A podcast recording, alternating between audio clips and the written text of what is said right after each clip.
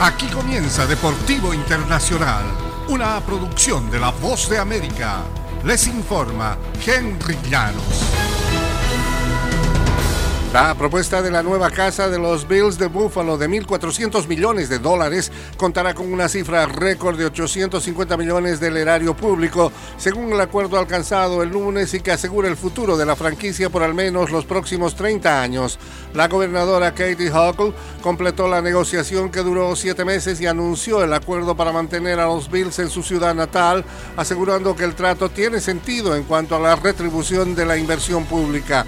La cantidad de 850 millones de dólares se considera el mayor compromiso público para una instalación del fútbol americano de la NFL. Nueva York destinará 600 millones de dólares en un acuerdo alcanzado a tiempo para que Huckle lo incluya en el presupuesto estatal que por ley debe ser aprobado antes del día viernes. En el tenis internacional, alcanzar los cuartos de final de un torneo solía no ser gran cosa para Naomi Osaka. Solo era una sorpresa si no lo conseguía. Las cosas son un poco diferentes ahora.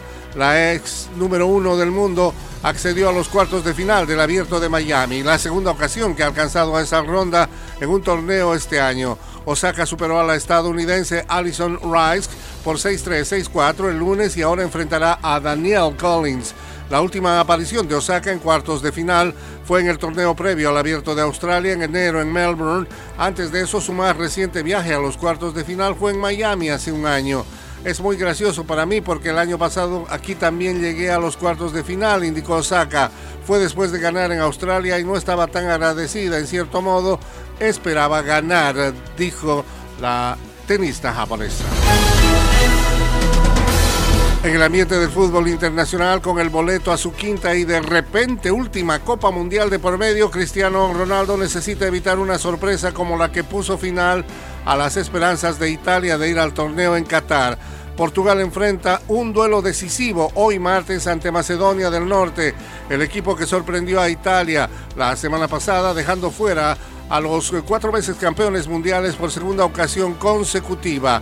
Nos sorprendió, dijo Cristiano el lunes a Sport TV. Macedonia del Norte asombró en varios partidos, pero creo que no habrá sorpresas mañana.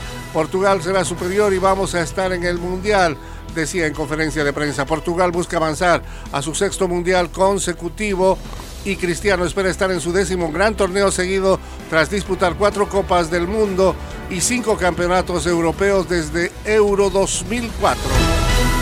Y hasta aquí Deportivo Internacional, una producción de La Voz de América.